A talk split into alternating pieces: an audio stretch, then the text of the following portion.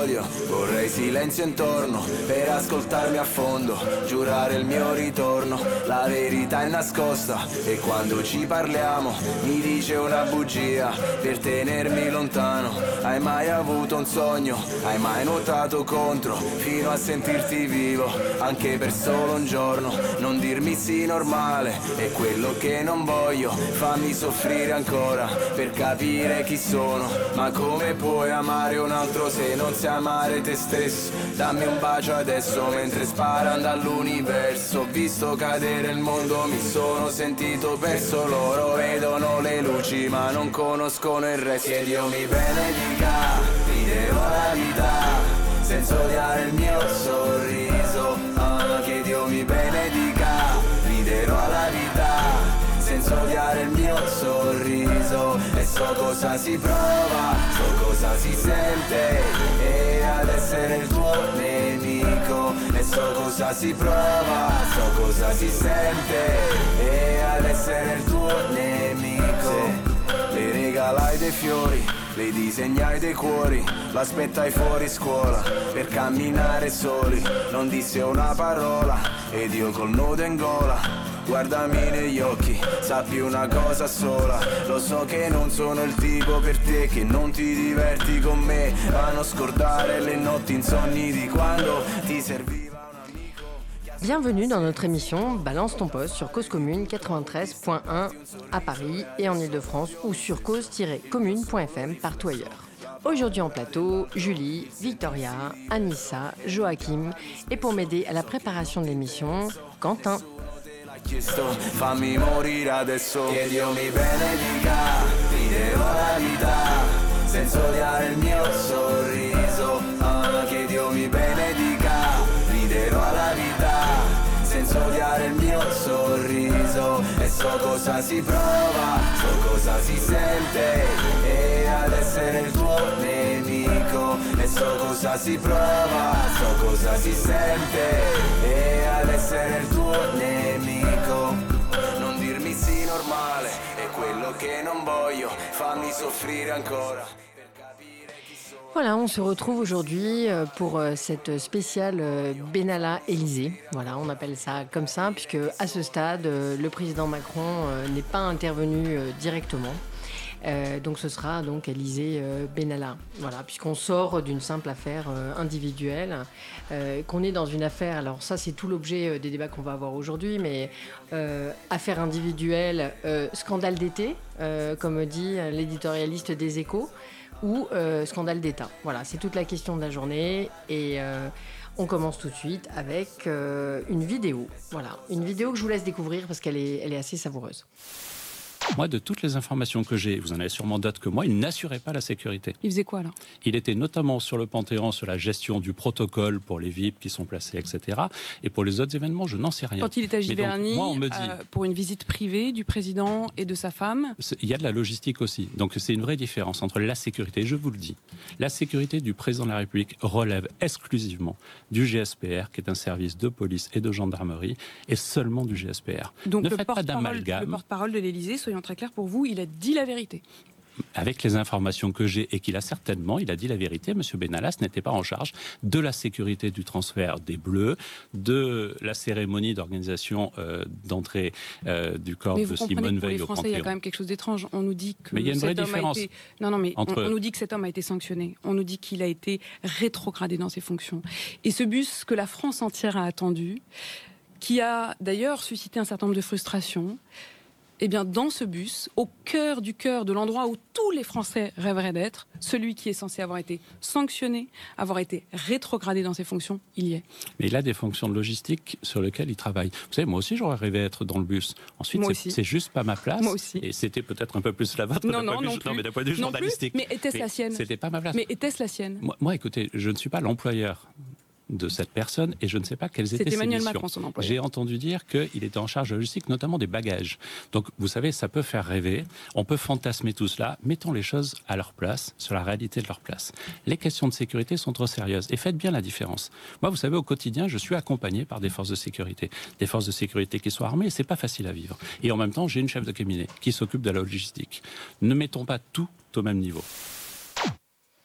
Voilà, bah, je vais vous laisser réagir sur cette, euh, sur cette vidéo. Donc c'est Christophe Castaner, qui est ministre des Relations avec le Parlement euh, et également euh, président délégué de la République En Marche, donc, qui est au plus près du président Macron, hein, qui fait partie de son tout premier cercle, qui s'exprime et qui répond aux questions d'Apolline de, de, Malherbe.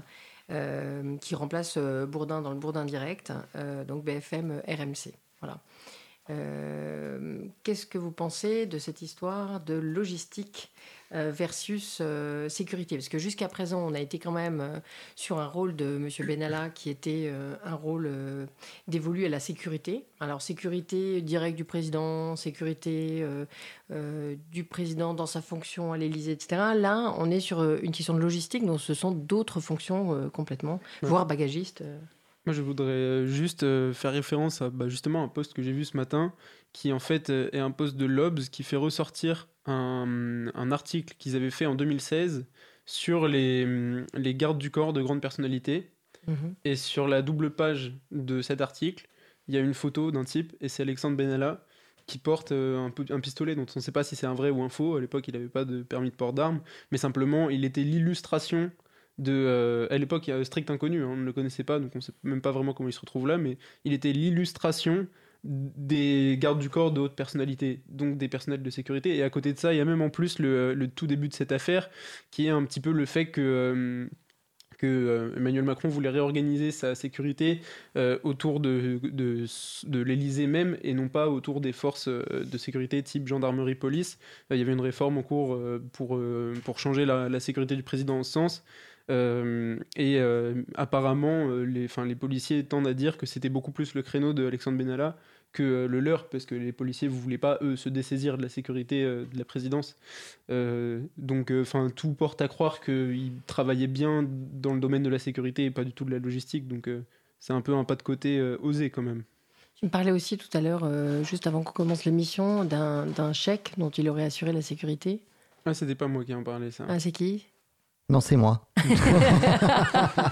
vas-y, Olivier. Non, mais vas-y, parce que ça m'a, ça m'a stupéfait. Ouais, alors c'est les infos de, de ce matin, euh, chopées dans, dans, dans, le métro. En fait, l'Express a publié une euh, carte de visite d'Alexandre Benalla, euh, carte de visite euh, qui le nommait dans des fonctions antérieures à celles qu'il peut ou a pu, je ne sais pas trop ce qu'il faut dire, occuper auprès du, du président Macron, puisque c'était avant la campagne présidentielle.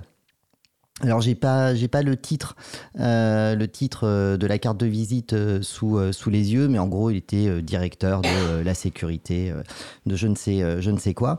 Et en fait c'est Georges Malbruno journaliste spécialisé dans les questions liées au Moyen-Orient notamment qui a transmis cette cette a priori hein, qui a qui a transmis cette cette carte de visite à, l'Express puisque très rapidement sur Twitter les gens se sont demandé si c'était un fake ou ou, pas. Et euh, Georges Malbruno a directement répondu à, cet article en disant euh, si j'ai obtenu cette euh, carte de visite, alors peut-être que lui aussi avait eu une carte de visite de cet ordre, je ne sais pas si c'est celle qui a été publiée par l'Express finalement, qui, lui avait été donnée alors qu'il interviewait un chèque, donc C-H-E-I Cash. Euh, ouais, ouais, cash, pardon. Euh, ouais, cash. voilà. Et, euh, et Benalla lui avait filé sa carte et Georges Malbruno de préciser qu'à l'époque, Benalla assurait la sécurité du fameux chèque. avec cette petite saillie en fin, de, en fin de tweet et quelques points de suspension, je crois. A priori, il faisait aussi des ménages. Voilà. Voilà, donc je rappelle pour les auditeurs, les ménages, c'est quand on sort en fait euh, de, sa fonction habituelle et qu'on se fait payer. En plus, on fait des extras euh, d'une certaine manière. Bah, c'est par exemple quand une journaliste euh, va faire une, une, animation dans un Leclerc. Quoi. Voilà, une ou un. Ou un. non, mais parce qu'en fait, j'ai un exemple en tête. oui, je m'en doute. Je m'en doute. Le, on, commence presque l'émission de manière un peu sur, sur, le mode rigolade et satirique, même si tout ça n'a rien de drôle. Mais cette histoire, en fait, de euh, personnes qui pourraient être aussi bien chargées de réorganiser la sécurité présente que bagagistes, euh, donne un peu le là de, toute cette affaire qui, est euh, complètement sidérante. Et alors, Le Monde, qui est aussi bon dans l'enquête, puisque c'est eux qui ont sorti l'affaire, que sur la partie rigolade, en fait, a écrit le monde, les journalistes du Monde ont écrit un, article, je vous lis, c'est assez rapide, qui est, qui est, qui est très marrant. Euh, donc, sur tous les détournements qui sont faits autour de l'affaire Benalla, puisque en fait, euh, personne ne s'accorde à savoir euh, qui il est, quelles sont ses fonctions, s'il a été nommé au journal officiel, s'il est vraiment au cabinet, puisque on nous dit maintenant qu'il serait en fait sous l'autorité hiérarchique du chef de cabinet de l'Élysée, mais, mais, ne serait pas dans le cabinet, ce qui n'est ce qui est pas possible. Enfin, tu parles du fusible, en fait. C'est ça. voilà, il y a une recherche de fusible qui est maximale. Donc, euh, donc euh, la préfecture de police serait le fusible, en fait, euh, de... La préfecture de police serait le, fusible de, de Gérard Collomb. Euh, la préfecture de police n'a pas du tout l'intention d'être le fusible. Voilà, donc euh, euh, le préfet Delpech, en fait, a parlé de, copinage malsain. Voilà, c'est un peu la seule parole de, vérité qu'on a pu entendre sur, sur une journée, la journée d'enquête d'hier. Le, voilà, on, est dans une espèce de flou. Donc, je vous lis euh, cet article euh, qui, insiste sur le côté euh, satirique et, sur les débordements de l'affaire. Donc, la célébrité soudaine de cet homme, dont personne ne remarquait jusqu'alors la présence sur les photos officielles, est tournée en dérision par les internautes. Alexandre Benalla dans la voiture de John Fitzgerald Kennedy à Dallas.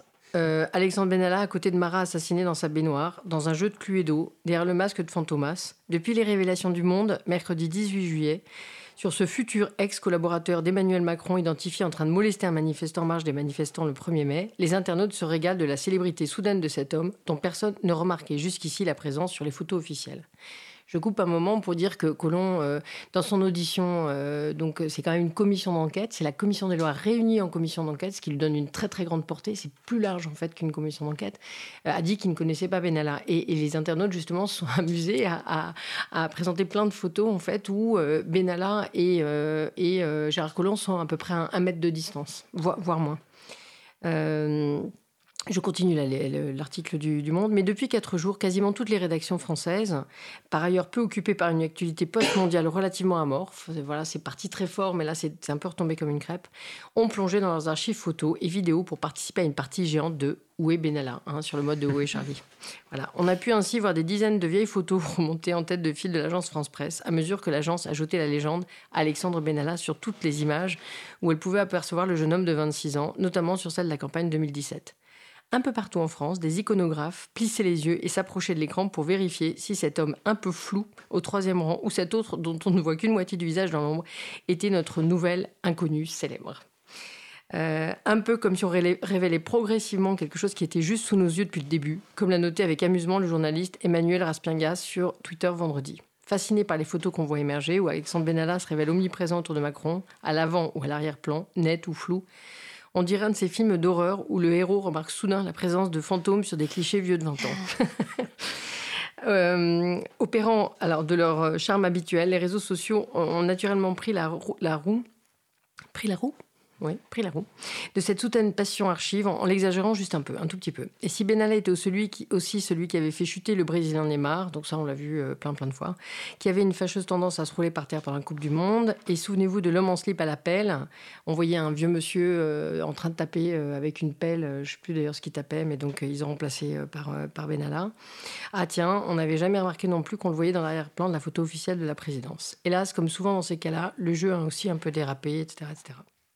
Donc, je ne lis pas tout l'article parce que c'est un petit peu long. Euh, mais euh, oui, c'est un petit peu long. Euh, donc voilà. voilà, c'est dommage parce qu'il est, il est pas mal du tout. Je, résiste à la tentation de continuer. mais une fois qu'on est parti sur cette question un peu satirique, on va aller sur vos, problématiques, en, tout cas celles que vous avez vues à partir de, de vos réseaux sociaux sur cette affaire, c'est-à-dire quel est l'angle ou la problématique qui vous a intéressé. Voilà, qui, qui veut commencer? Avant de commencer, en fait, j'avais une question par rapport à l'affaire. Ouais. Euh, j'avais cru voir que le président ne peut pas employer lui-même ses agents de sécurité. Mhm. Donc, euh, il y a aussi le problème du fait que Benalla, en fait, n'aurait pas pu être euh, employé en tant que garde de sécurité de Macron s'il faisait pas partie du, de la GSPR. Du GSPR. Du GSPR. En fait, le GSPR est sous l'autorité du ministère de l'Intérieur. Olivier, tu me, stops si je, fais une erreur. Et c'est un peu tout, tout le, sujet qui est posé côté sécurité, puisque beaucoup de policiers aujourd'hui disent, mais finalement, on avait cet intrus dans le système de sécurité qui n'est pas de la police. et qui nous gênait puisqu'il était physiquement juste derrière le président, donc qui remettait en cause la sécurité telle qu'elle était organisée. Euh, donc euh, là, pour l'instant, euh, les, réponses qui sont données à ça, elles sont très claires. Normalement, il faut être du GSPR. C'est pour ça, à mon avis, qu'il n'y a le pas de côté de Castaner sur l'histoire du bagagiste logisticien. Voilà. Mais alors, que fait un logisticien juste qui est derrière l'épaule du président? Parce que ça, même ça, c'est une fonction. Hein. C'est-à-dire que. Mais surtout qu'il avoue qu'à la base, il s'est, se chargeait de la sécurité de Macron et que par sanction, on lui a donné une fonction de logisticien dans le bus des Bleus. Exactement, mais en fait, euh, tout ça est extrêmement flou, en tout cas sur les, sur les fonctions. Alors, qui, qui veut commencer sur euh, la partie euh, problématisation angle? Bah, moi je peux. bah, en fait, je suis tombé juste avant de commencer l'émission sur une vidéo de, de Stanislas Guérini, donc je crois, si je dis pas de bêtises, qu'il est porte-parole du groupe En Marche. à l'Assemblée. À l'Assemblée, ouais, c'est ça. Et donc en fait, ça me fait avoir une petite réflexion, c'est que euh, là on voit peu à peu avec toutes les donc euh, la journée d'hier, euh, les, les, auditions, etc que cette affaire, euh, c'est pas uniquement une affaire de dysfonctionnement administratif, il y a une vraie portée politique. C'est pour ça qu'on parle d'affaire d'État, c'est parce que euh, le, les, responsables politiques sont mis, mis en cause dans euh, les zones d'ombre qui concernent Alexandre Benalla. donc tous ceux dont on a parlé jusque-là. Et surtout, ils sont lâchés par leur administration, parce qu'en fait, si on reprend les deux auditions d'hier, le préfet et juste après non, non. Enfin, de, la, direction de l'ordre oui, Voilà, euh, la sécurité. Ouais, enfin, oui, de l'ordre public. Voilà, la direction de l'ordre public. Ils ont clairement lâché le politique en, ciblant euh, directement, en les ciblant directement. C'est ça, et du coup, on, voit en fait avec euh, l'enquête peu à peu qu'il y a des responsabilités politiques qui vont devoir être trouvées. Et donc en fait, l'Élysée là-dessus, ou en tout cas la majorité, prend la posture de l'honnêteté et de la transparence totale, c'est-à-dire le créneau en fait d'Emmanuel Macron depuis euh, son élection, hein, puisque faut se rappeler le contexte de son élection, il y avait eu l'affaire de, François Fillon euh, qui avait quand même pas mal euh, branlé les consciences politiques et, donc lui il avait voilà il, il, dit je serai la présidence, enfin il l'avait pas dit mais l'idée c'était ça, je serai la présidence exemplaire et là, donc, quand on écoute cet extrait de Guérini qu'on va écouter juste après, ça sonne un petit peu faux parce que le faisceau d'indices converge, converge vers l'Elysée. donc, je propose qu'on l'écoute, comme ça on comprendra mieux de quoi je parle. Aujourd'hui, nous avons eu euh, la première audition de la commission d'enquête euh, parlementaire. Cette audition, pourquoi est-ce qu'elle était utile? Parce qu'elle a permis euh, d'entendre le ministre de l'Intérieur sur des faits qui, je crois, ont pu choquer tous les Français. Chacun qui a pu visionner les images cette vidéo a été légitimement choqué. Et nous, les premiers, les députés. Quelle est notre responsabilité à partir de là? De faire en sorte que les conditions soient données pour que toute la lumière puisse être faite sur cette affaire. Il y a aujourd'hui trois enquêtes. Une enquête judiciaire, une enquête de l'inspection générale de la police nationale et deux commissions d'enquête parlementaires. C'est essentiel que ce travail démocratique puisse être mené. Pour deux raisons. D'abord, faire toute la lumière sur l'affaire, et ensuite que nous puissions, parallèlement à cette enquête parlementaire, reprendre l'exercice démocratique du vote des lois. Donc oui, nous avons besoin euh, de vérité, de rationalité. Mais euh, je veux rappeler euh, ici que l'exercice de la vérité, de l'établissement rationnel des faits, est un exercice qui est toujours plus difficile que celui euh, de l'obstruction, de l'invective, de l'empêchement, de la déstabilisation. Et donc notre responsabilité en tant que groupe parlementaire, c'est de mener sans complaisance euh, les auditions, de faire émerger la vérité, toute la chaîne de vérité, toute la chaîne de responsabilité autour de cette affaire, mais rien d'autre que cela. C'est comme cela que nous respecterons l'exercice démocratique auquel nous devons nous soumettre. Voilà, et euh, donc moi je trouve qu'on prend quand même un petit peu pour des buses, parce que euh, juste avant euh, que cette histoire ne sorte, donc un mois avant je crois, on discutait à l'Assemblée le projet de loi sur les fausses nouvelles, euh, et, donc justement, euh, toutes les attaques euh, par, rapport à ce sujet qui allait vers la majorité, c'était mais comment vous dégagez la vérité? Comment vous dégagez le vrai du faux dans l'information? Où se place la, frontière entre la censure et l'empêchement de divulguer des, fausses informations?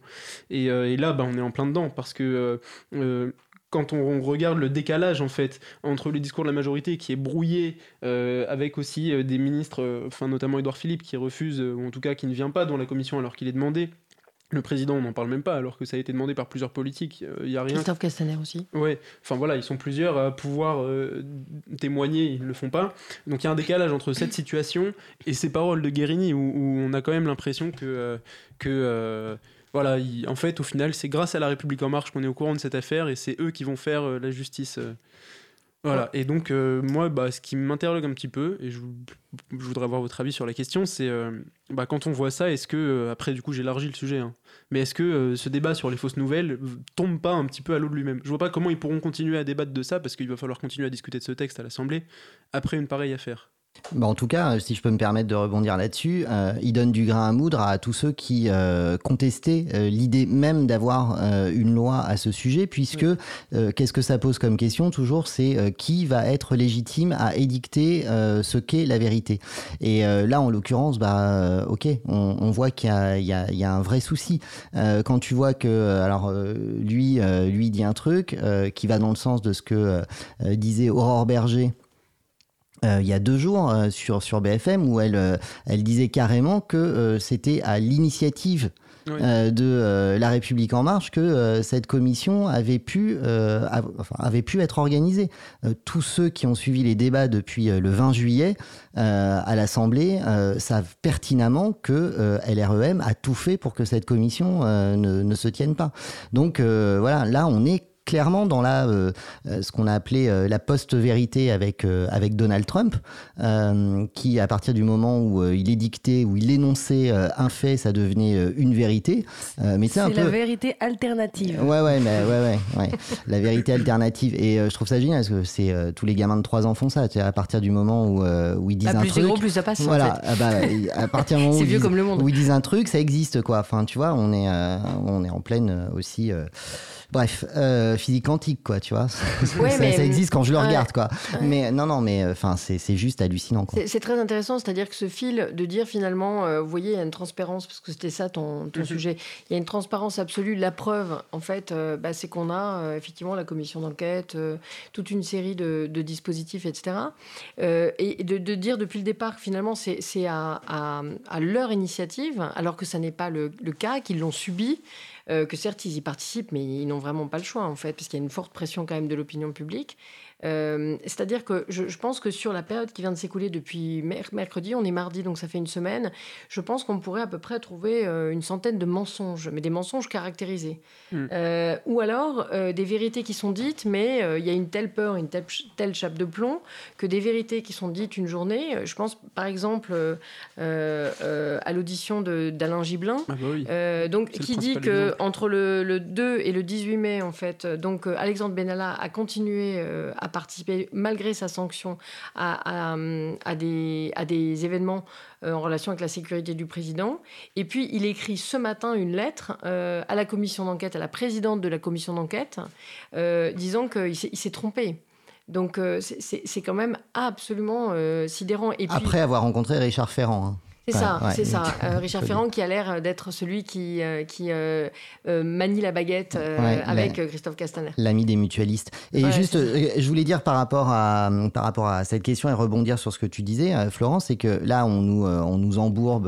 Alors, Guérini est très fort pour ça, là, quand même. mieux que Castaner, en fait, qui s'en sort plutôt pas bien quand, il énonce des, des, des conneries. Mais en fait, en fait, il nous dit, il nous dit mais non, il faut juste attendre que la vérité se fasse grâce à la commission d'enquête, machin. En réalité, euh, qu'est-ce que demande euh, Le Monde et euh, les parlementaires depuis le 20 juillet? C'est que faisait Alexandre Benalla? Quelles étaient les fonctions d'Alexandre Benalla? Et c'est la seule question à laquelle on n'a pas de réponse. et donc, a priori, les seules réponses peuvent être données par l'Élysée.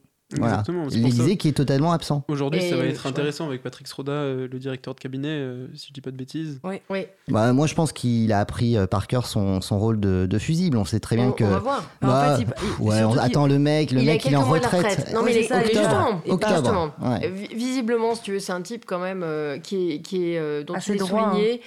Par pas mal d'articles comme un gars, un gars d'une grande rigueur, d'une grande droiture.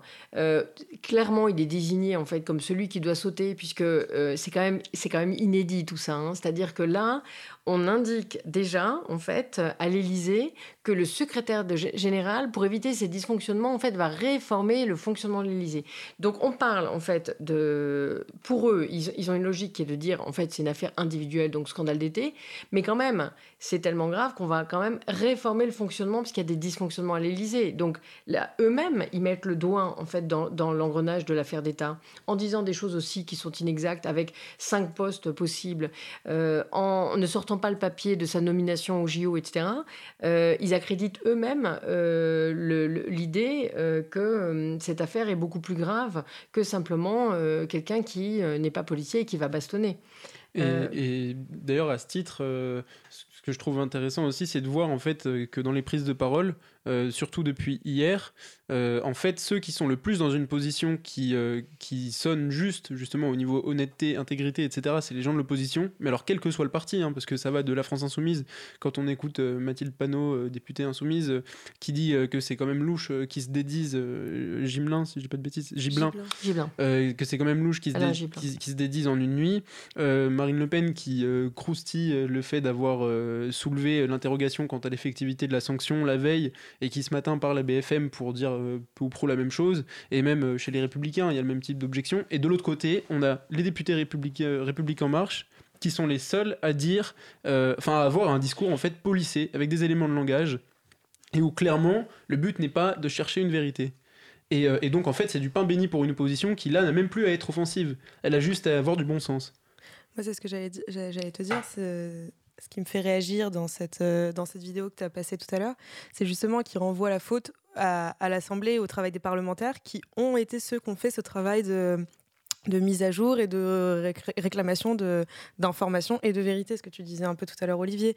Parce que je lisais que en fait, c'est un député, euh, Boris Vallot, euh, qui est euh, Nouvelle Gauche, député Nouvelle Gauche, qui a trouvé le moyen de transformer, parce que normalement l'Assemblée peut proposer une commission des lois, qui a trouvé le moyen de transformer ça en commission d'enquête. Une commission d'enquête, tu veux dire? De transformer la commission d'enquête? Non, l'inverse, la commission ah des lois transformée en commission d'enquête parlementaire, justement, pour euh, que euh, les, les, les, décisions soient. Enfin, qu'en gros ce soit traité immédiatement parce que ah oui ça, hyper euh, dans, dans, dans, très longtemps. Non mais ça c'est très intéressant parce qu'il se targue justement d'avoir monté une commission d'enquête en 24 heures euh, alors, il n'y a aucun souci de vraisemblance. En 24 heures, alors que sur Cahuzac, ça avait mis 6 mois. Mmh. Et moi, tu dans ce que j'avais compris de ce que disait la présidente de la commission des lois, c'est que justement, ils avaient choisi euh, eux-mêmes, si tu veux, d'étendre le pouvoir de la commission d'enquête à l'ensemble de la commission des lois. Et en fait, tu me dis que justement, c'est une demande de, l'opposition. Juste un petit mot sur, euh, sur Marine Le Pen. moi, je, tiens vraiment à dire que, bon, là, elle, tire un peu les marrons du feu, etc. Il faut quand même rappeler que sur les questions de sécurité, euh, de euh, passage à tabac, de milices, bah, etc. Ils sont les premiers, quoi. Bah, évidemment. et d'ailleurs, euh, je pense qu'il faut vraiment le rappeler. et d'ailleurs, rappelons juste, c'est une actu de, de, cette, de ce week-end, mais bon, on parlait d'autre chose. Génération identitaire fait la police dans le métro lillois, quand même. C'est ça, exactement. Voilà. voilà. Donc, et on sait très bien les liens entre Génération identitaire et l'ex-Front National devenu Rassemblement National. Juste un petit point de d'éclaircissement sur euh, ce qu'on disait tout à l'heure des, contre-vérités, des fausses vérités, des pseudo-vérités euh, qui sont énoncées par euh, les députés La République En Marche depuis, depuis le 20 juillet. donc Guy a finalement euh, contredit totalement la Gibelin, Gibelin pardon, a totalement contredit la version euh, la version de l'Élysée concernant la suspension en réalité mm. de euh, d'Alexandre Benalla. finalement, il voit Ferrand, il dit il fait une lettre en disant bah non, finalement j'ai pas bien compris la question etc. En plus, je pense qu'il espérait que comme c'était Marine Le Pen qui avait posé la question, du coup on allait dire de toute façon c'était une question d'une facho donc on s'en fout. En réalité, tout le monde peut aller voir la vidéo et constater qu'il euh, n'y avait aucun problème d'audition euh, de la part de euh, Gibelin, c'est ça Oui, Gibelin. De, Gibelin. Et surtout, ce matin, sur BFM TV, qui recevait Jean-Marc Bayeul, qui est secrétaire général du CSS merde, SC, putain, horrible les acronymes. SC, euh, SI, CFDT, donc un syndicat de policiers, confirmait la version de, de Gibelin et euh, il énonçait qu'il avait tout un tas de collègues qui étaient là pour témoigner que euh, Alexandre Benalla était bien là au rendez-vous que citait Gibelin. Donc de toute façon, son démenti est complètement absurde. Et justement, dans ce Benalla, euh, Benalpala, etc., euh, mm. sur lesquels les, à moitié là, sur lesquels les, internautes ironisent, il y a vraiment un truc qui est sidérant, c'est-à-dire qu'on a un ministre, ministre de l'Intérieur qui dit qu'il ne l'a pas vu dans le poste de commandement euh, après la manifestation.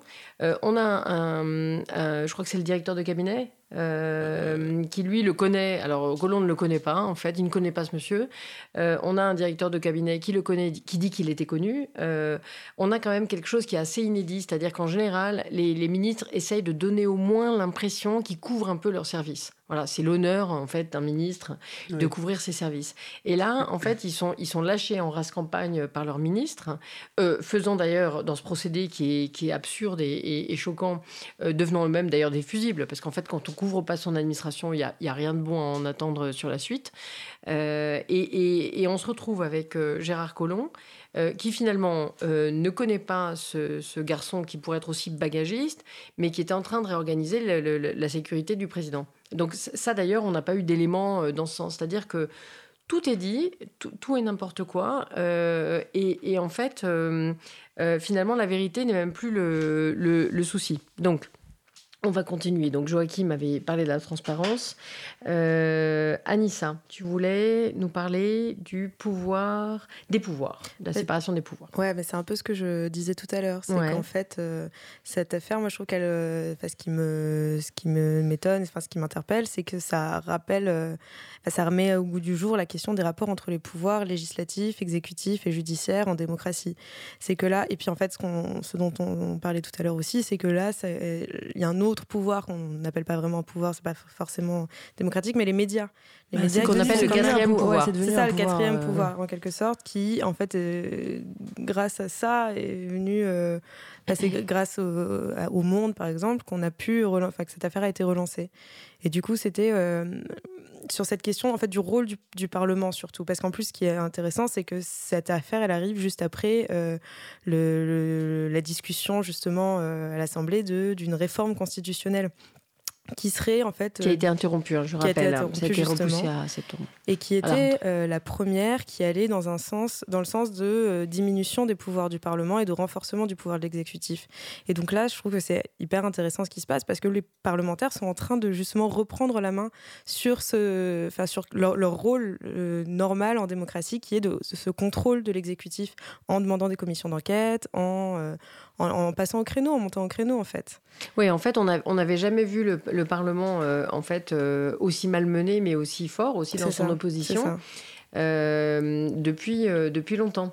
C'est-à-dire un Parlement qui est souvent godillot et qui du coup se retrouve à faire des coups d'éclat un peu comme ce qu'on voit dans les séries américaines, en fait, avec le, voilà, les, les, demandes répétées de, de, de, de vérité. Euh, alors, ils sont accusés quand même d'obstruction, hein, très, très largement euh, par, les, par euh, La République En Marche. Ce qui est quand même le meilleur. Bah, c'est ça. Ce qui est quand même le meilleur, parce que c'est eux qui ont poussé depuis le début pour qu'il y ait une enquête. C'est ça. Mm. Et quand on regarde les vidéos avant que les commissions se mettent en place, c'est les gens de la majorité qui disaient que c'était. Enfin comment dire En fait, est-ce que c'est une obstruction pour connaître la vérité ou est-ce que c'est une obstruction euh, par rapport au travail normal des députés? Mais non, mais comme pour eux, il n'y a pas d'affaire, si tu veux, c'est une obstruction euh, du, travail, voilà, du travail parlementaire. puisque la, posture, c'est il n'y a pas d'affaire, en fait. C'est un des délires individuels d'un mec. Euh, voilà. Mais voilà. Donc c'est cohérent. Une rupture de confiance d'un collaborateur du président. C'est ça. Mais ce que je trouve, moi, assez ridicule, c'est d'ailleurs que, on en parlait tout à l'heure avant pendant la préparation de l'émission, c'est le, fait que les, la République en marche se défende en disant euh, oui, mais moi je voudrais d'ailleurs souligner que les forces de police ont été, il faut leur rendre un hommage absolu. Donc c'est euh, Guérini d'ailleurs qui le disait sur euh, BFM TV. Stanislas Guérini. Stanislas Guérini. qui expliquait qu'il fallait leur rendre un hommage absolu et que malgré en gros le dérapage euh, d'Alexandre Benalla, il fallait quand même tout de même pas oublier que ils avaient été très très forts sur ce coup-là parce qu'il y avait eu beaucoup de, de violence euh, de la part des manifestants et qu'ils avaient franchement été exemplaires et que du coup, euh, bon, ben, c'est pas si grave l'affaire Benalla. Et puis surtout que, enfin, il dit ça, mais à côté, il y a des hauts fonctionnaires de police qui sautent. Euh, en espérant que, en gros, les responsables politiques vont, vont passer à côté, quoi. Bah, il y, a, y, a trois mises en examen donc de, de policiers, euh, de commissaires et puis euh, et puis un autre qui est contrôleur, je crois. donc dont un qui est vraiment de assez assez jeune. Quentin, si tu peux juste regarder parce que j'ai vu les photos. Il y en a un, on a l'impression vraiment qu'il sort de l'école de commissaire, etc. et en fait, on en discutait justement avant la, préparation de l'antenne, Vita, sur le, le, rôle justement de, de ces policiers qui ont transmis les vidéos, par exemple. Bah, c'est surtout qu'en fait, euh, ces, ces, trois policiers, ils sont pas en fait euh, parce que c'est euh, je sais plus c'est Giblin qui a expliqué qu'il y avait un copinage non c'était copinage malsain mais ça s'applique à d'autres à mon avis. ouais, en fait il a dit que ça s'appliquait donc à, à, Benalla et aux trois policiers. Alors Benalla ne connaissait pas en fait les trois policiers particulièrement donc c'est pas forcément du c'est plutôt du euh, ils, avaient, un intérêt qui était euh, qu'ils ont compris comme étant commun, c'est-à-dire qu'en fait les trois policiers ils se sont dit en fait on va réussir à se retrouver dans les petits papiers du président. Euh, parce que Benalla a abusé de son statut de chargé de mission et moi ça me, pose problème de me dire que en fait dans une démocratie il y a des gens qui pensent se retrouver qui sont des forces de police qui sont censés être donc les gardiens de la paix hein, qui sont censés nous protéger qui sont censés être quand même Enfin, c'est pas censé être des gens qui sont euh, euh, qui mettent leurs intérêts avant ceux du peuple. Euh, voilà, et du coup qu'ils pensent se retrouver dans les petits papiers de notre président de la République, ça me pose problème. Oui, mais en, fait, est-ce que quand tu es jeune commissaire, par exemple, est-ce que tu refuses euh, une vidéo qui est demandée euh, par quelqu'un qui est euh, extrêmement proche du président Macron. C'est ça. non, c'est bien ça le problème. C'est que c'est pas, je dis pas que c'est de leur faute à eux, c'est que c'est ils sont assez, il y en a, il y en a un qui est assez jeune. ils sont peut-être, ils se sont peut-être pas du tout rendu compte qu'en fait ce qu'ils faisaient était totalement. moi, moi j'ai dit. D'ailleurs, j'ai vu dans un article qu'il y en a un qui avait dit j'ai fait une grosse bêtise. C'est pas une grosse bêtise. Hein, ouais, en, en, fait le truc c'est qu'il semble quand même qu'ils aient coupé des extraits de cette vidéosurveillance et les aient les envoyés à Monsieur Benalla. Donc, euh, s'ils si, n'ont pas euh, transmis ces informations à leur hiérarchie, ils ont vraiment une responsabilité qui est très importante. Euh, sachant que d'ailleurs le chef de cabinet du ministère de l'Intérieur est visiblement proche de M. Benalla. Mais ce que je trouve assez bizarre, c'est que ces images auraient dû normalement être euh, effacées, parce qu'elles sont effacées au bout d'un mois, en fait, automatiquement. Et ça, c'est un truc que je trouve assez spécial. Enfin, c'est assez bizarre de se dire qu'ils les ont gardées, du coup, parce qu'en fait, c'est normalement automatiquement effacé euh, après un mois, et là, ça a été gardé. Donc, euh, ça, ça veut dire qu'ils se disaient que ça pouvait servir à un moment ou à un autre. Bah, c'est surtout que sur d'autres images qui vont être recherchées, etc., les, les, autorités de police semblaient dire qu'il n'y avait aucun souci pour rechercher les images encore aujourd'hui, alors qu'on est quand même trois, trois mois après les faits. Donc, euh, bah, Victoria, peut-être, euh, euh, est-ce que tu veux poursuivre sur le, la question de, de, la police? Justement, j'aurais bien aimé juste dire un truc à propos de ce que disait Anissa. Attends, juste, on, reste sur la. On, on, y revient après.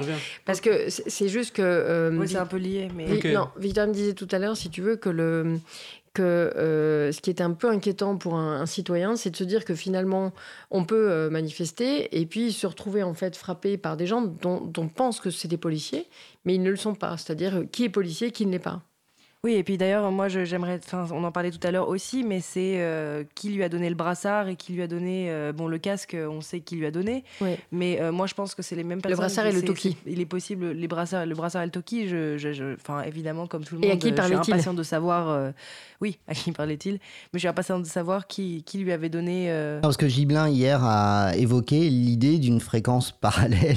enfin, il a, il, a, tout dit. Hein, c'est vraiment la réalité la sur le gâteau. Ouais, voilà il a pas, il a, quand on lui a posé la question, il a dit bah ouais, peut-être. C'est ça, sauf, erreur de ma part, après euh, six jours quand même de, tumulte, on ne sait toujours pas qui a donné le Toki. Euh, on ne sait pas qui a donné la voiture de fonction euh, qui est presque de niveau ministériel. Ah, mais c'est carrément de niveau ministériel. Et équipé avec des équipements de police, on ne sait pas non plus. Oui, on ne sait pas donc qui a donné le Toki et à qui il parlait sur le Toki. Euh, euh, donc il y a aussi la question de l'appartement du Quai Branly, c'est-à-dire que pour un, pour un gars qui est euh, donc logisticien, bagagiste, logisticien slash bagagiste, il se voit donc attribuer un logement donc de 80 mètres carrés, dit Benjamin Griveaux. Donc l'Express parlait en fait de travaux d'aménagement qui étaient prévus pour en faire un duplex. Donc ça, Benjamin Grévaux a dit que c'était totalement faux, que c'est un appartement de 80 mètres carrés. donc appartement dans lequel l'Élysée aurait donc installé. Alors là, on a du mal à comprendre, c'est-à-dire qu'il il est l'objet d'une sanction. Euh, il est suspendu et rétrogradé. Et en juillet, le 9 juillet, donc après les révélations du monde, c'est après les révélations du monde? Le 9 juillet. Non, c'est euh, Non, non, c'est le 20 juillet. Voilà, le 20 juillet. Le 9 juillet, donc euh, dix jours avant les révélations du monde, on lui attribue un appartement, donc Quai dans le 7e. Euh, et euh, dans, lequel, notamment, donc il y avait des très hauts fonctionnaires de l'État, euh, mais euh, donc de niveau ministériel, mais aussi à l'époque de Mitterrand, son ancienne compagne et la fille du président Mitterrand qui étaient cachées aux yeux de tous. Donc ça a quand même cet appartement, il est quand même connoté. Il y a quand même une espèce de brume un peu mystérieuse sur cet appartement, sur ses bénéficiaires. Euh, Peut-être que Benalla est le fils caché de. C'est pas François de Grossouvre aussi qui euh, l'avait occupé Macron, hein. François de Grossouvre aussi l'occupait. François de Grossouvre, ça ouvre quand même des perspectives. Hein. Je, justement, je rappelle que François de Grossouvre, pour nos millennials qui connaissent pas forcément, euh, c'était quelqu'un qui était extrêmement proche du président de la République, qui faisait un peu ses bases œuvres, etc., qui était très très haut niveau. Alors je me demande si c'est pas lui qui était, c'est lui qui avait les chasses présidentielles à un moment. Oui. Qui était en, un, autre de ces trucs un peu, un peu louches euh, qui, qui, conférait des titres euh, euh, sans, sans, sans, grand intérêt. Et donc, à, la fin, il avait, été, il avait été mis à l'écart par le président de la République et il s'était tiré une balle dans la tête. Ah. de mémoire, c'était à l'Élysée. voilà. Donc, il y a quand même des, des, choses un peu, un peu sombres. Je reviens deux secondes sur l'histoire de la police, ça me paraît important. En fait, il y a une banalisation de, euh, des policiers en civil sur euh, les manifestations et, dans la rue plus. Voilà, on, on, connaît tous dans nos entourages des gens qui ont été en contact euh, avec des policiers donc, qui ont été l'objet de brutalité en fait par des, par des policiers dont ils ne voyaient pas que c'était des policiers au départ. Donc finalement, on a l'impression qu'il y a une vaste bac. Alors je sais pas combien ils sont parce que normalement. Euh, euh c'est Guiblin ou. Giblin. pardon, décidément, j'ai un problème avec les prénoms, les noms. Ouais. Bon, c'est Alain Giblin, je crois, qui, qui, qui, évoquait hier le chiffre de 50 à 80, de 60 à 80 policiers en civil comme ça dans le cadre des grosses manifestations. Voilà, mais justement, en fait. Donc c'était une bonne info pour les Black Blocs. Ouais, c'est ça, c'est ça. Euh, le, le, le, fait qu'il y ait ces policiers en civil justement sur les manifestations, parce que là, on ne parle pas de tous les événements, c'est-à-dire euh, les, les, les, deals, les machins, etc. Là, on est vraiment sur les manifestations et, l'expression de la liberté publique, parce que c'est une liberté euh, une première hein, de pouvoir manifester. Oui, parce que c'est ça en fait, parce que moi, ça me dérange pas particulièrement qu'on ait des mecs qui soient en, en civil quand il y, y, a des vraies raisons de le faire et que en fait, c'est on, on ne peut pas juste porter euh, la, représentation pour euh, des raisons de d'enquête ou de euh, voilà. Ou sécurité, notamment par rapport au terrorisme et tout ça. Voilà, c'est ça. Par exemple, je sais qu'il y a des compagnies, une compagnie aérienne israélienne qui, du coup, pour des raisons de sécurité, a constamment des officiers de sécurité. Des, officiers de sécurité qui sont en civil, au cas où il y aurait un détournement de l'avion ou, ou une attaque, enfin, ou enfin ouais, une quelconque attaque terroriste dans un avion. Euh, donc ça, ça me dérange pas tout à fait quand c'est des problèmes où on ne peut pas avoir l'air d'un policier. En revanche, je ne comprends pas du tout pourquoi, dans le cadre d'une manifestation, euh, on a besoin de policiers qui soient en civil en fait. Mhm. Parce que euh, ben, des policiers, il y en a partout. Surtout de un policier rattaché à l'Elysée en plus. C'est surtout un policier qui est rattaché à l'Elysée. Ouais, mais c'est vrai que même plus généralement, si tu veux, moi je voulais parler de la question des oui, libertés publiques. C'est-à-dire qu'en fait, tu peux te faire tabasser par un gars qui est habillé comme toi et moi euh, mhm. dans une manifestation, c'est-à-dire qu'il n'y a plus de limite tu vois, on est dans une espèce de dérive où tu exerces vraiment ton, ton, ton droit de manifester. Euh, alors, si tu veux, l'argument, le, le, moi, je trouve, qui est extrêmement fallacieux et qui a été notamment mis en avant par euh, Gérard Collomb, c'est de, il a commencé son intervention alors qu'il s'agit de Benalla et d'un gros scandale euh, donc euh, élyséen, euh, ministère de, de l'Intérieur, etc., en parlant des Black Blocs, c'est-à-dire en faisant l'amalgame finalement entre voilà, il y a tel problème de sécurité, puis je m'occupais aussi de Notre-Dame-des-Landes, etc. Et donc, bah, finalement, tout ça est pas si grave. Ben non, c'est très grave parce que effectivement, quand on est dans une manifestation, si on se fait taper sur la sur la tête et que c'est par un policier, on a un droit, par exemple, ça je l'entendais hier, et je, par exemple, je ne le savais pas, mais de contacter en fait une plateforme du ministère de l'Intérieur où on donne il y a un, droit d'alerte. De, et c'est d'ailleurs dans le cadre de cette alerte hein, de la plateforme, je crois que la, vidéo, une des vidéos a été envoyée sur cette plateforme, euh, que des opérateurs, euh, disent euh, donc les, dit le ministère de l'Intérieur, des opérateurs auraient décidé que c'était pas constitutif en fait de, de faits suffisamment graves pour diligenter une, une enquête de la police des polices. Donc, euh, alors ça, c'est pas du tout possible parce que euh, sur des choses pareilles, avec un collaborateur de l'Élysée, euh, ça peut pas ne pas remonter. C'est-à-dire que soit la police fait, extrêmement très très mal son travail, mais d'un bout à l'autre de la chaîne, de, l'opérateur qui reçoit la vidéo jusqu'au préfet de police, soit il y a quelque chose qui est beaucoup plus plus large. Voilà. Je rappelle quand même que le président Macron a dit qu'il s'exprimerait quand il le jugerait utile. Donc ça, c'est vraiment une décision en majesté, c'est-à-dire que lui qui est prompt à, s'exprimer sur tous les sujets. Et alors là, je reviens sur ce que tu avais dit, euh, Joachim, c'est-à-dire que il avait mis en avant euh, la transparence, mais non seulement la transparence, mais aussi la question des brutalités policières, en disant que la question, donc ça c'était chez Yann Barthès, dans Quotidien, euh, il serait complètement intransigeant sur les brutalités policières. Alors évidemment, on peut dire que, puisque tout est dans tout, comme Benalla n'est pas le policier, il ne sera pas intransigeant, quoi. Non, mais ça devient, euh, voilà, c'est un peu compliqué. Alors, on va faire une petite, euh, une petite. Euh, ben non, Julie, j'ai déjà annoncé la musique. Pas de problème, mais je, juste après. après. on va annoncer donc une page de musique et c'est Joachim qui nous explique ce que c'est.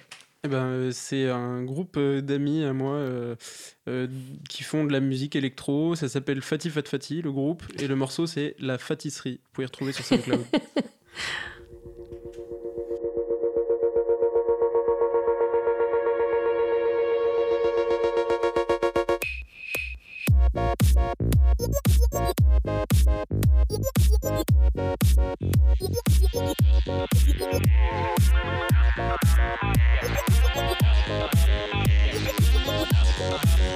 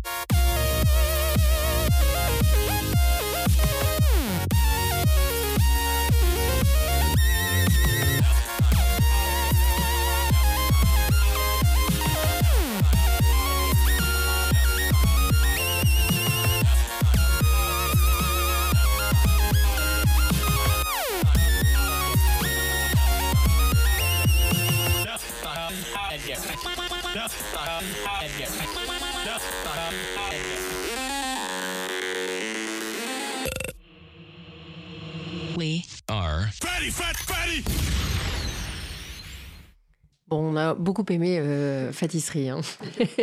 on va pas s'en priver. Euh, on remettra d'autres euh, d'autres musiques de, de ce, de, du groupe. Euh, Victoria, donc euh, Victoria, Julie, Anissa.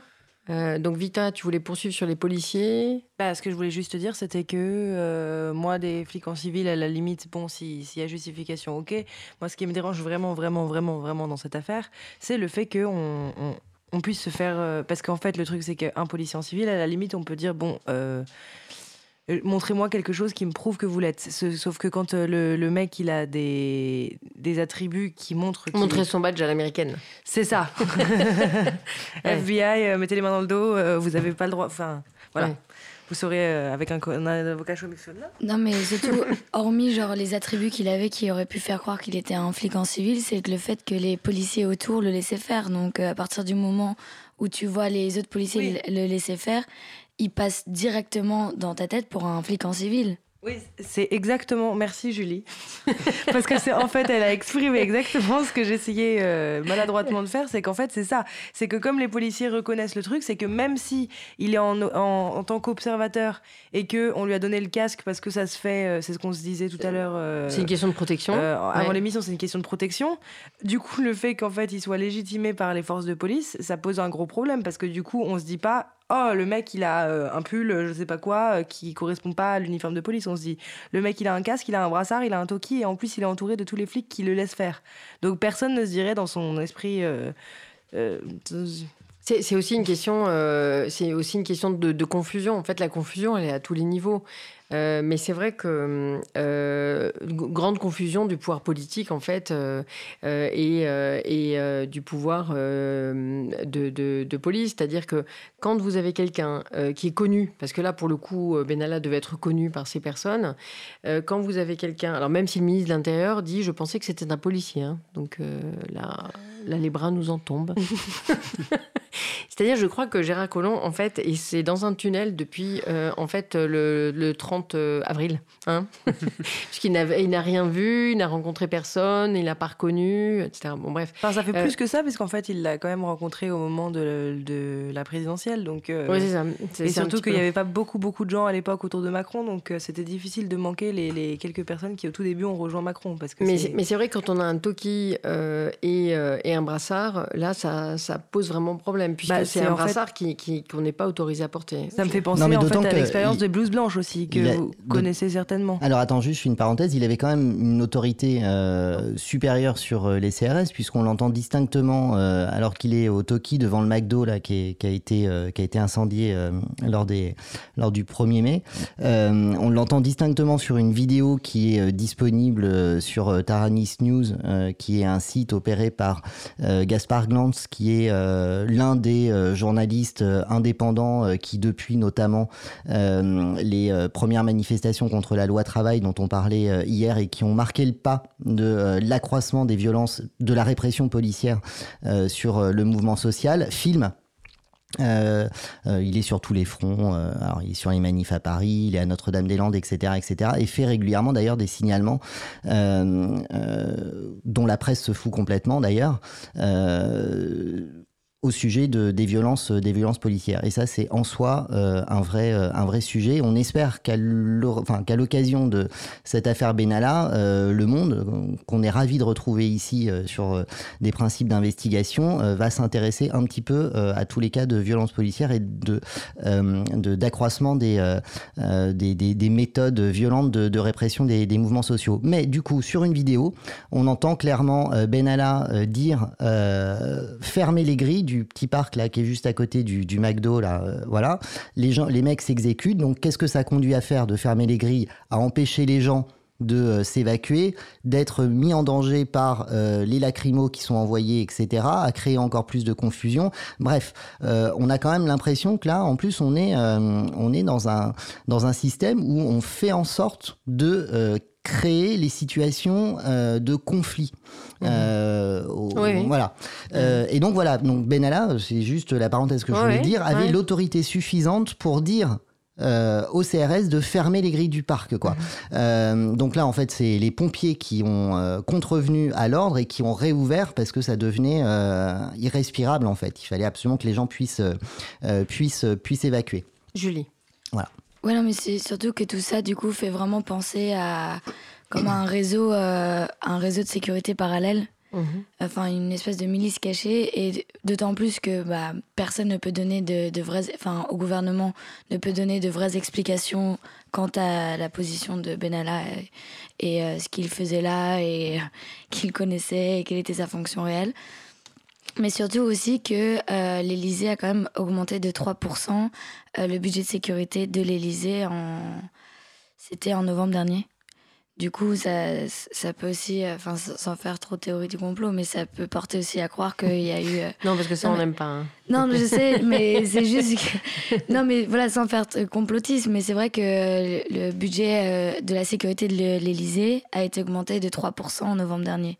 Et là, on se demande s'il n'y aurait pas des agents de sécurité euh, en parallèle euh, des forces de police euh, sur la sécurité du président de la République ah bah, Avec 3%, tu fais pas, fais pas grand-chose. On peut pas, tu vois, à partir de là, à mon avis, en tirer des conséquences. Mais en, revanche, si tu veux, le, pour rester toujours sur la question du, du coût de la sécurité, etc., euh, je sais pas sur quel. C'était peut-être pour lui payer ses appartements et oui, non, non, mais fonction. Et... non, mais je voulais dire quand même que du, coup, comme il n'est pas en fait sur l'organigramme de l'Élysée, euh, il n'est pas cité au journal officiel. Euh, je, me demande en fait sur puisque le budget, le budget en fait de l'Élysée est quand même très mm. normalement très. Oui, sur quoi on paye son salaire sur en fait? quoi en fait ça, moi j'aimerais bien le savoir. Amis journalistes, amis malins, dites-nous sur quelle ligne, en fait, il est, il est payé, en fait, parce que j'ai entendu entre 10 000 et 7 000 euros. Euh, donc pour un bagagiste, c'est quand même euh, c'est assez confortable. Mais justement, je crois que la euh, commission, une des commissions d'enquête a demandé à ce que la Chambre des comptes apporte une sorte de témoignage à ce niveau-là, en fait. Sur, la Cour des comptes. La Cour des comptes, ouais. ouais. Sur euh, justement euh, la, ligne sécurité de l'Elysée euh, et. Bah, la Cour des comptes, ou, même tout simplement, si tu veux, normalement, on doit avoir du communication du budget de l'Elysée. Mm. Je vous rappelle un, scandale assez récent les 500 000 euros des assiettes de l'Elysée du nouveau service euh, d'assiettes euh, de l'Élysée. Donc, euh, ça avait fait tout un, toute une polémique. Donc, l'Élysée peut communiquer, en fait, sur, sur ce type d'informations. Mais cela dit, ça avait été soumis à un vote des parlementaires, l'augmentation du, budget de la sécurité présidentielle, parce que Mélenchon a dit dans une intervention, là, je sais plus trop dans quel média, mais qu'on leur avait demandé de voter et qu'ils avaient globalement accepté parce qu'ils ne s'étaient pas posé la question, ils s'étaient dit bah, la sécurité du président, c'est important. Oui, bien sûr. Donc moi j'ai juste un, petit truc rigolo, hein, ça peut nous faire rire. Oui, bah, nous, tu vois, c'est que, on est preneurs. C'est l'Obs qui, euh, qui, a, publié une, une nouvelle info en, précisant sans rire, donc pour vous dire, c'est rigolo. Benalla a fait son stage de troisième au service de protection des hautes personnalités. Bah voilà, bah, il est complètement légitime. Tout va bien. On laisse tomber l'affaire. Mais euh, juste pour terminer avec ce truc de, de représentation euh, d'une fonction, enfin d'usurpation d'une fonction euh, je ne sais pas si vous, avez, vous aviez sûrement entendu parler de, euh, du, syndrome des, des, blouses blanches. Et ça me rappelle un peu ça, et c'est pour montrer que ça peut être extrêmement dangereux. Donc en fait, les blouses blanches, c'était une expérience qui avait été menée, je ne sais plus euh, exactement quand. si quelqu'un peut peut-être vérifier rapidement. Mais en fait, c'était une expérience qui avait été menée donc avec des. Aux États-Unis Je ne sais pas si c'était aux États-Unis, mais je pense que ça devait être aux États-Unis. Mais bon, bref. Et en fait, euh, c'était des mecs qui avaient revêtu euh, une blouse blanche euh, comme s'ils étaient médecins. Ils ne l'étaient pas du tout. Et mhm. en fait, de l'autre côté, donc il y avait une vitre, il me semble, et de l'autre côté de la vitre, il y avait un acteur qui était payé et qui était sur une fausse chaise électrique et qui se prenait des décharges. Et en fait, l'expérience était menée donc sur toute une population à qui on disait voilà, vous allez lui poser une question, s'il ne donne pas la bonne réponse, vous avez le droit de lui envoyer des décharges électriques qui ne le tueront pas. Et comme les mecs étaient habillés en blouse blanche, ils se sont dit c'est des médecins qui nous disent euh, la décharge électrique ne pourra jamais les tuer. Donc, euh, quelles conséquences ça a du coup sur. Ça s'appelle l'expérience de Migram. Oui, c'est ça. Et en fait, euh, du coup, il faudra vérifier exactement, mais une, une, une, une, majorité de gens avaient en fait envoyé des décharges électriques qui auraient eu. qui auraient, en, dans la vraie vie, si ça n'avait pas été des acteurs, qui auraient tué le, faux. Euh, le, le, faux patient ou le faux, la fausse personne qui était sur la chaise électrique. Donc le faux accusé. Donc entre 60, pardon, 60 et 63, par le psychologue américain Stanley Milgram. C'est ce qu'on se disait hier sur la, question du pouvoir de l'uniforme, en fait. C'est ça.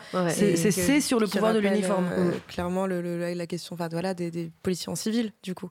Euh, on ne sait pas très bien à qui on obéit et à qui on doit se soumettre. Enfin, quand les choses ne sont pas aussi clairement énoncées. Et, n'importe quel gros bras, du coup, euh, peut avoir de mauvaises idées. Maintenant, aller sur les manifestations pour casser, en fait, du manifestant.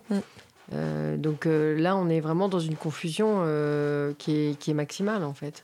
Donc juste pour faire une précision par rapport à l'expérience de Milgram, tu en as une excellente représentation dans le film Icomica avec Yves Montand. Extraordinaire. Voilà. Qu'on recommande. Ouais. d'ailleurs, d'ailleurs les, les, programmateurs ne sont pas en veine d'inspiration en ce moment parce que hier soir, je voyais sur France 3, ma grande surprise, le professionnel. Ah oui, exact. en fait, euh, qui m'a permis d'être un, clin d'œil, euh, voilà, euh, puisque c'est vraiment, ça trempe dans le milieu des barbouzes, des ordres, des contre-ordres, des services secrets, etc. Et c'était forcément pas un hasard. Moi, je Oui, parce que là, en plus, c'est le barbouze lâché par, par ses chefs. C'est ça, et qui se fait exécuter à la fin, mm, en mm. plus. Donc je me suis dit, mais qui a, qui a commis cette farce à France C'est presque de la subversion, là. ah ouais, c'est de la subversion. ça m'a fait beaucoup rire. Et je me demande d'ailleurs si c'était pas suivi d'un débat sur les services secrets. Est-ce que tu peux vérifier, Quentin? Parce qu'il me semble avoir vu ça. Je me suis dit, non, c'est trop gros. J'ai dû rêver. Euh, euh, Anissa, euh, est-ce que euh, tu, tu, souhaites. Alors tout à l'heure, je vous ai coupé. tu voulais rebondir sur quelque chose bah, qu'avait Anissa. Justement, tu parlais de la séparation, enfin de des questions que ça pose, de la séparation des pouvoirs euh, ou des liens justement qui existent entre les pouvoirs exécutifs, législatifs et judiciaires. Et en fait, juste avant, bah, là, ils étaient en train de, les députés, ils étaient en train de discuter de la réforme constitutionnelle, la fameuse, qui est vendue par l'exécutif, justement, enfin par l'exécutif, non, par la majorité, justement comme une avancée démocratique euh, avec diverses euh, mesures, dont euh, le dialogue rendu possible entre le président et le Congrès. Jusque-là, depuis la réforme de Sarkozy, la réforme constitutionnelle de Sarkozy, il pouvait simplement, le président, aller parler devant le Congrès, mais sans dialoguer. Maintenant, il veut pouvoir répondre aux députés. Ça, Et donc, il disait que c'était une grande avancée démocratique, etc. D'ailleurs, c'était soutenu dans une certaine mesure par les insoumis. Mais je en fait, je crois, à la lumière de cette affaire, euh, qu'on comprend bien que c'était de l'artifice. Parce que euh, quand il est. Enfin, l'idée d'un exécutif qui va se justifier ou répondre de, ses responsabilités devant l'Assemblée, c'est l'idée même du parlementarisme et euh, c'est l'idée d'un pouvoir euh, responsable devant les élus. Et c'est pour ça que le, Premier ministre peut être déchu euh, en cas de motion de censure. donc en gros, il, voulait reprendre un petit peu ce principe pour la présidence. Sauf que là, on voit bien que bah, au moment où il y a des vraies responsabilités sur l'Élysée, et des vraies questions qui pèsent et des vraies questions, eh ben, il ne vient pas. Euh, alors que même le cadre le permet, puisque la commission d'enquête euh, peut euh, convoquer le président, c'est pas anticonstitutionnel. Oui, contrairement à, des, faux, bruits, puisqu'on est toujours là-dedans, des faux bruits qui étaient lancés par les uns et les autres, il est, il est absolument impossible que le président se rende. Ben non, c'est pas, pas exact. C'est pas impossible. Ah, il a de toute façon le droit d'intervenir, parce que quand il y a un scandale, il me semble que le président de la République, quand même, se doit d'intervenir, parce que de la même manière qu'on demande à plusieurs personnalités politiques, que ce soit l'opposition ou voilà, quand quand il y a des questions euh, en fait euh, qui concernent euh, plus ou moins directement le président, je pense qu'il a le droit de réagir, même si c'est pas forcément devant le Parlement. Mais justement, moi je pense que euh, dans, son, enfin, dans son silence, la part de silence que je comprends, c'est le fait qu'il n'a pas envie d'alimenter le, le, tourbillon médiatique euh, par des prises de position annexes, on va dire. Par contre, moi, le fait qu'il s'adresse à la commission d'enquête, ça me paraît non seulement normal, mais nécessaire, puisque parce qu'il a l'air d'être, je dis pas qu'il est forcément coupable de quelque chose, mais il a l'air d'être quand même concerné par l'affaire. C'est pour ça que, en fait, on continue à appeler ça euh, l'affaire Benalla Élysée, parce qu'en fait, il y a un gros bazar au niveau, euh, un gros dysfonctionnement élyséen. Mais pour l'instant, en fait, dans la mesure où le président ne s'exprime pas, c'est aussi un artifice qu'il utilise pour pas être responsable de quoi que ce soit, puisqu'il ne dit rien.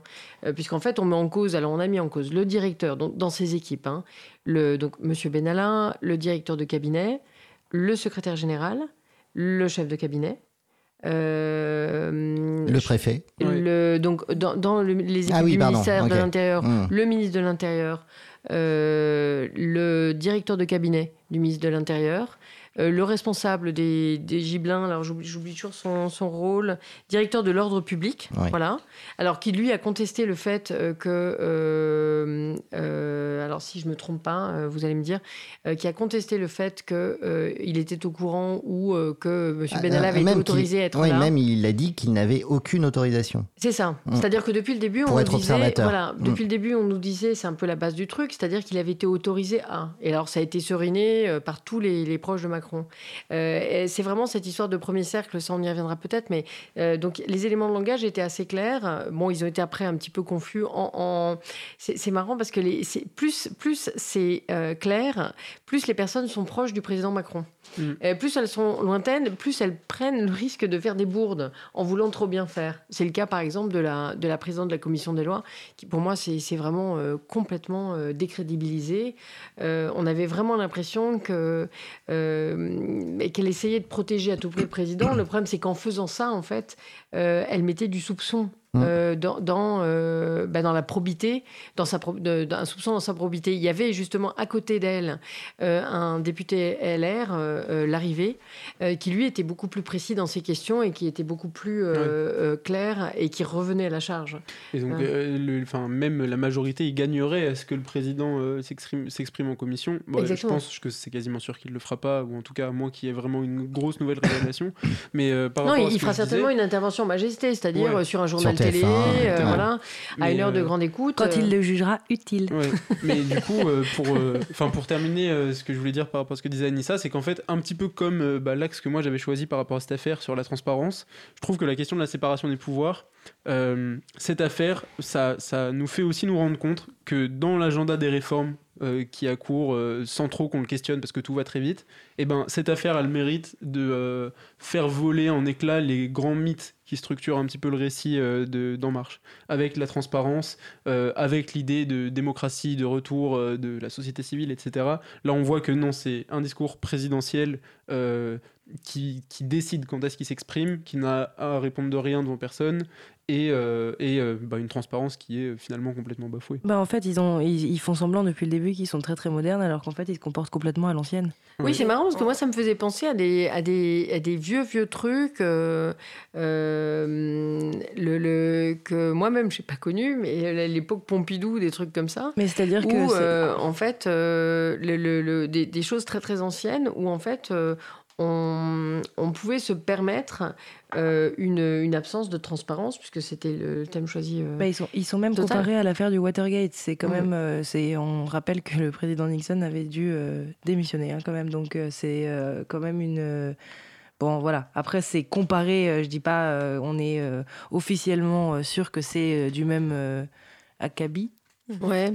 bah, en fait, c'est peut-être, euh, c'est peut-être, euh, en fait, c'est toujours très très difficile de qualifier. En plus, on n'est pas euh, dans les mêmes pays. Non, mais ce que je voulais dire, c'est que le Watergate c'est vieux.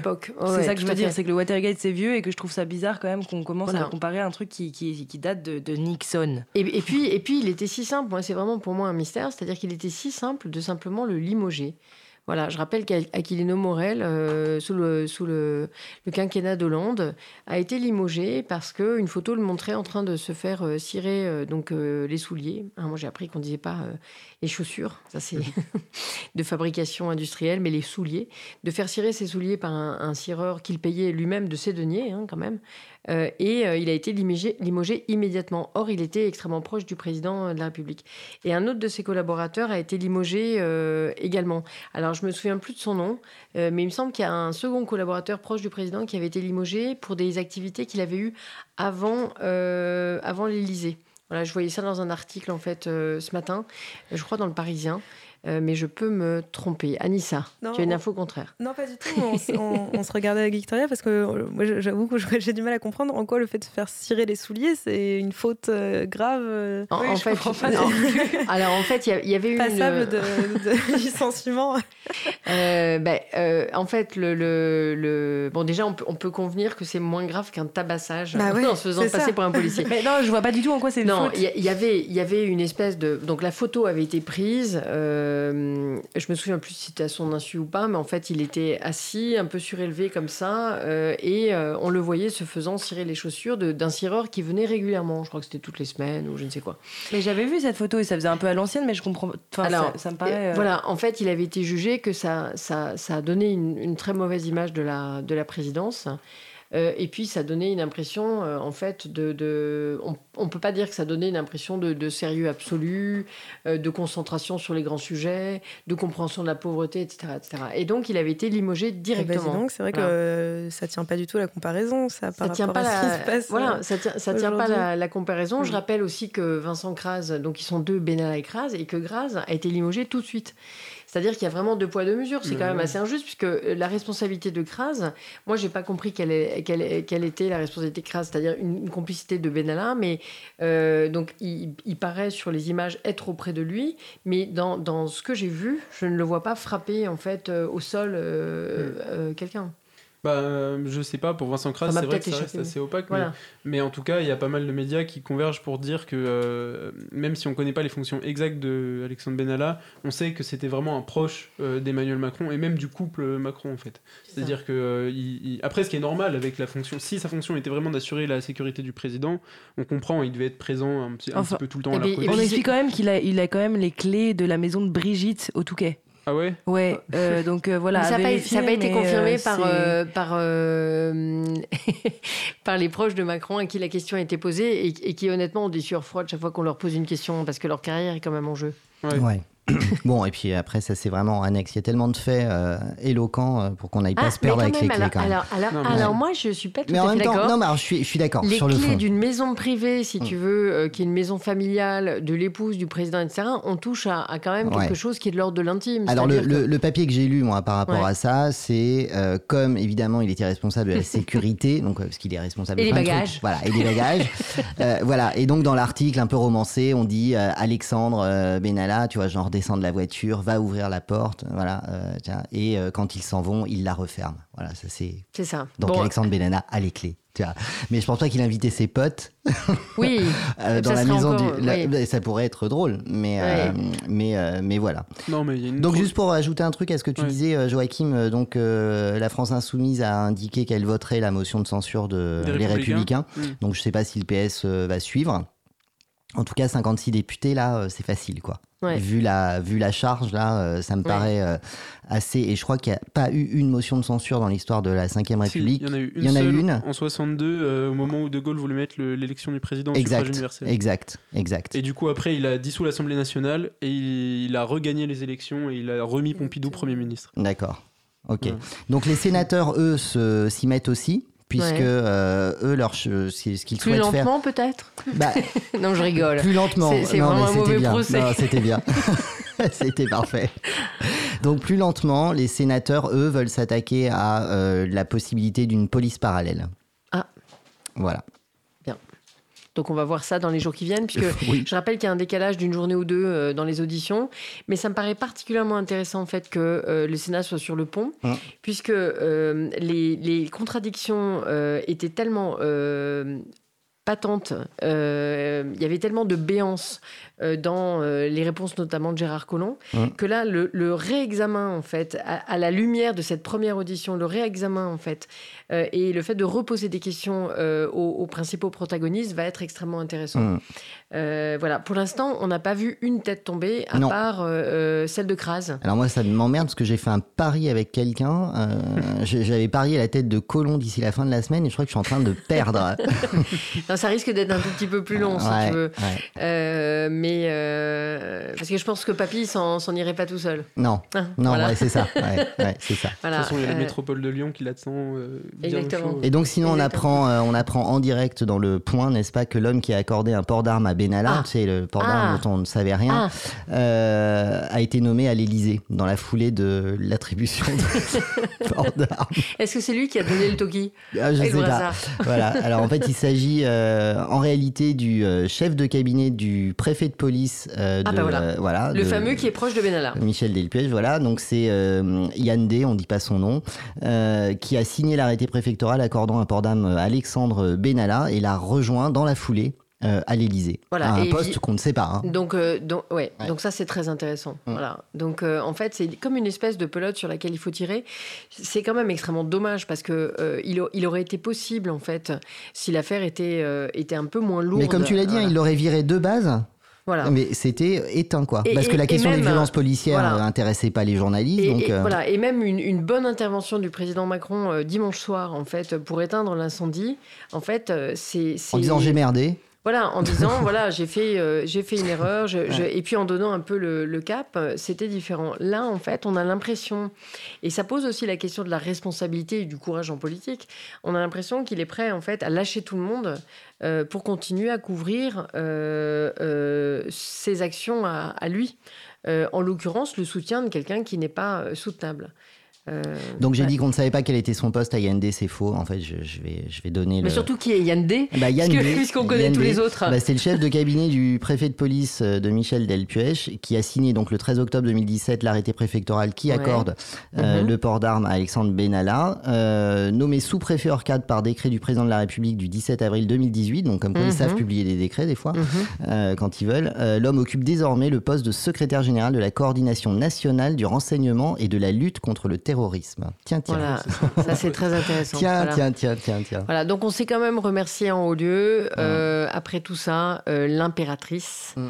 parfum Térémine. Non, je l'ai pas. Ah euh, je l'ai pas, euh, je l'ai pas. Et ah aurais-tu Il était déjà euh, dans le. Eh ben, je l'ai pas vu. Ah non, mais attends, non, non, mais si, si, si tu meubles deux secondes, je peux te le, je peux te le trouver en fait. Mm. bah ouais, écoute. Bah, moi, je peux expliquer que on, en, parlait en off que l'absence de Macron donc autour de France de, demain, c'est ça? Oui, il devait pas. Euh, il, devait, il, devait, être. Je sais pas si c'est aujourd'hui ou demain, mais euh, je meuble. Hein. Et, euh, et donc la raison officielle de son absence. Ça, on apprend à faire de la radio. Comme c'est ça. et donc la raison officielle de son absence, c'est que, ben, tout simplement, Édouard Philippe y était déjà à l'étape précédente. et on écoute.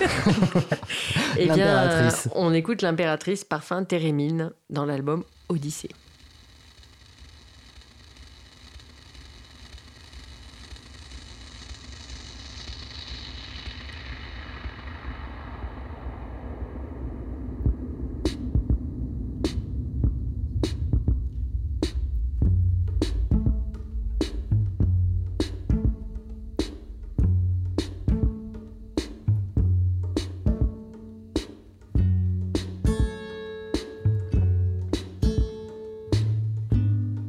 Commune 93.1 La voix des possibles.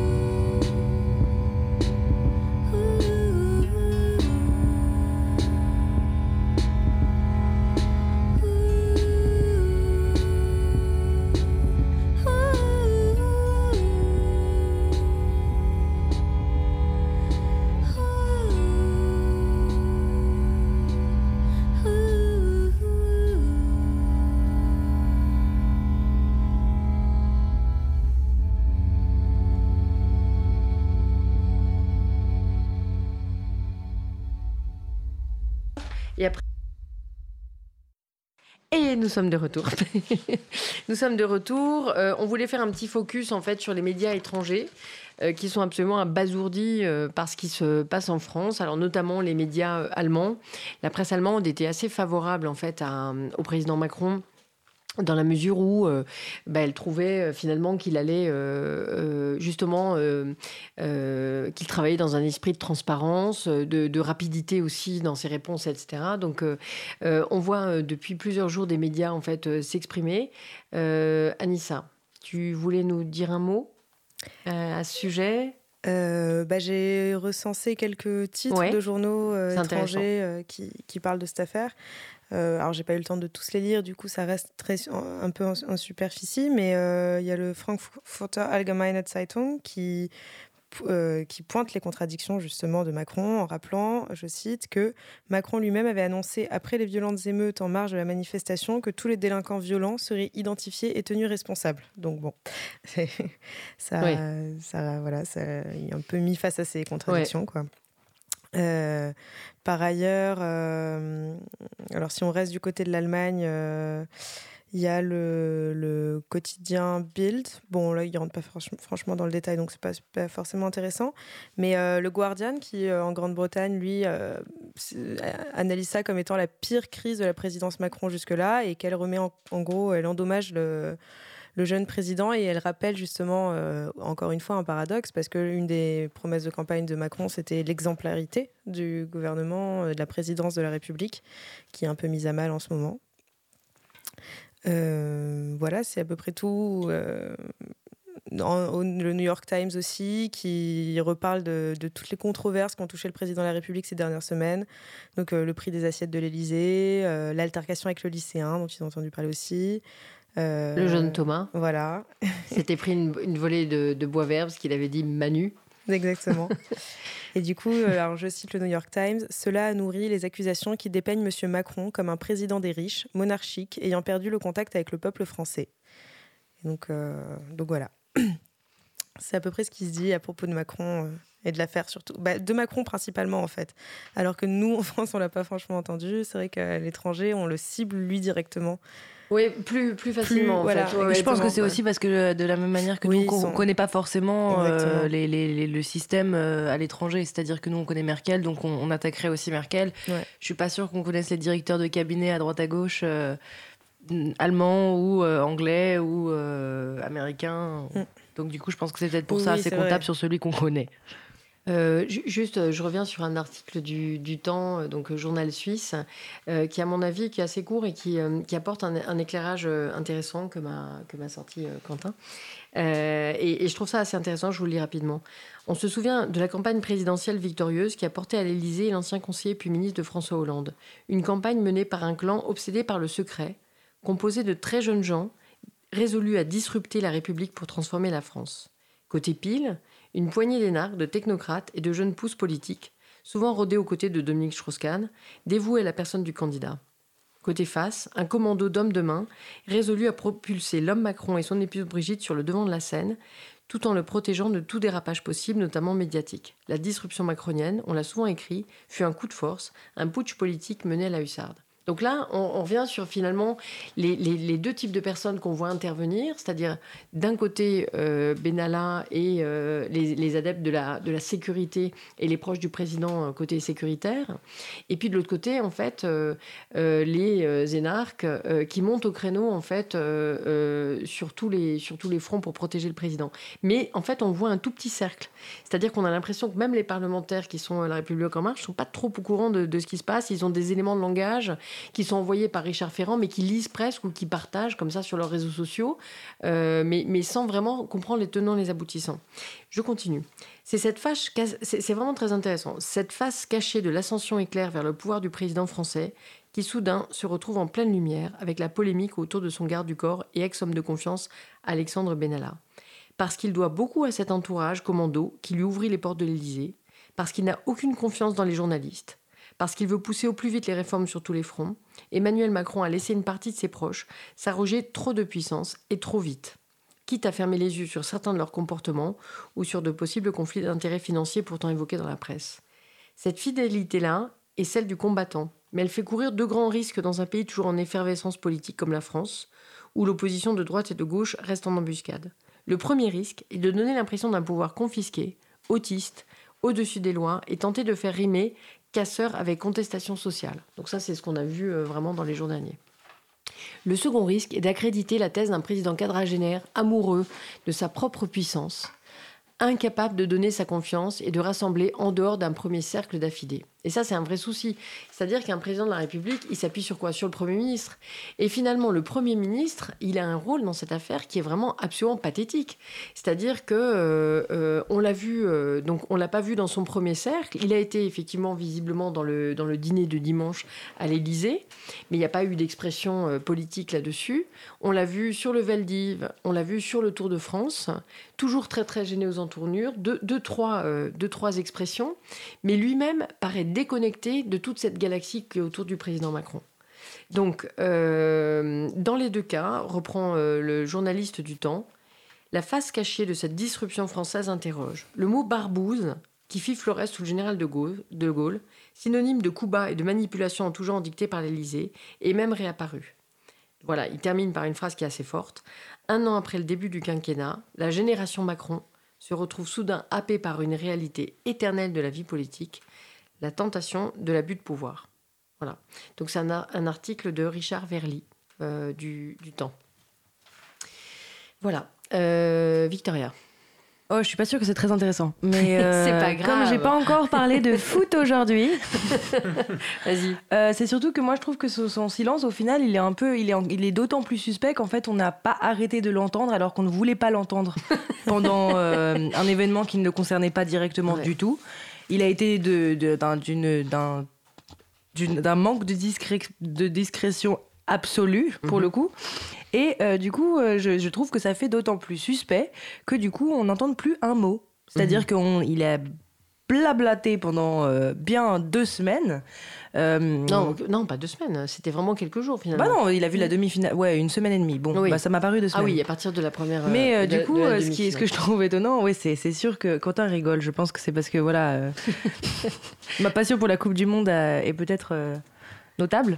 Mais c'est juste qu'en fait, euh, c'est du coup, c'est, euh, on le remarque d'autant plus, quoi, parce qu'en fait, sur un sujet qui n'était pas forcément très important euh, d'être présent, il, bah, il était, il était omniprésent, il était sur toutes les photos en plein milieu, et tout d'un coup, c'est silence radio.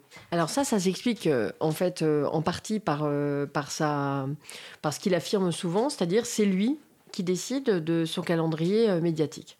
C'est-à-dire qu'il le dit depuis toujours, il dit mais moi je décide quand je m'exprime, je ne m'exprime jamais en fait sous la pression.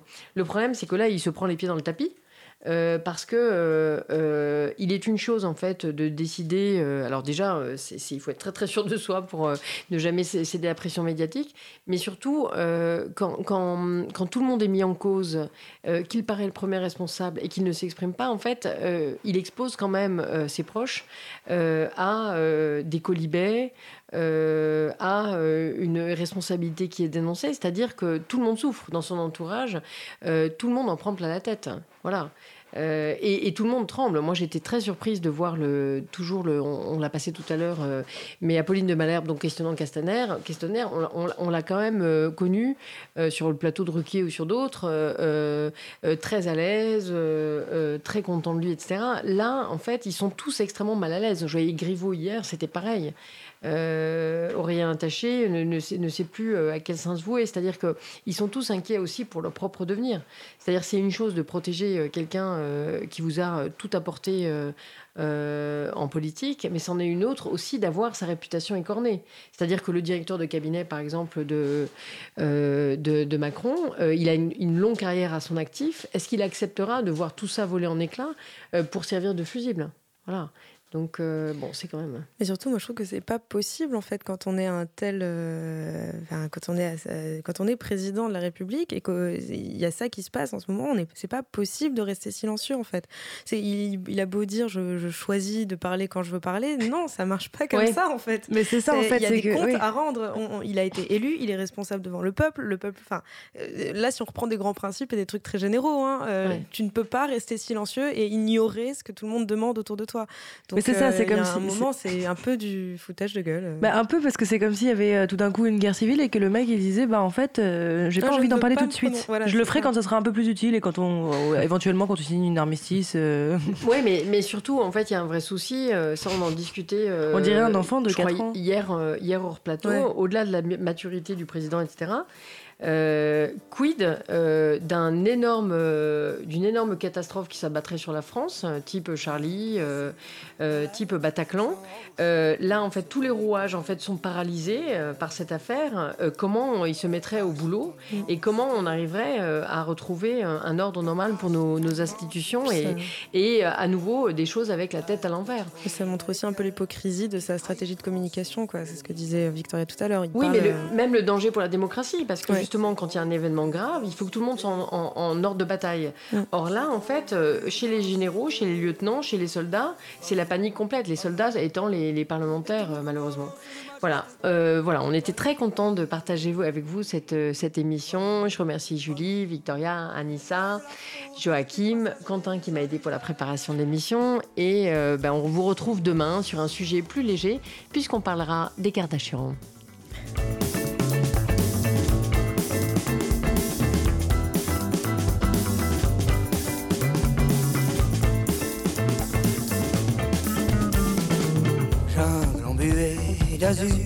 Aux arbres pour passer l'ennui.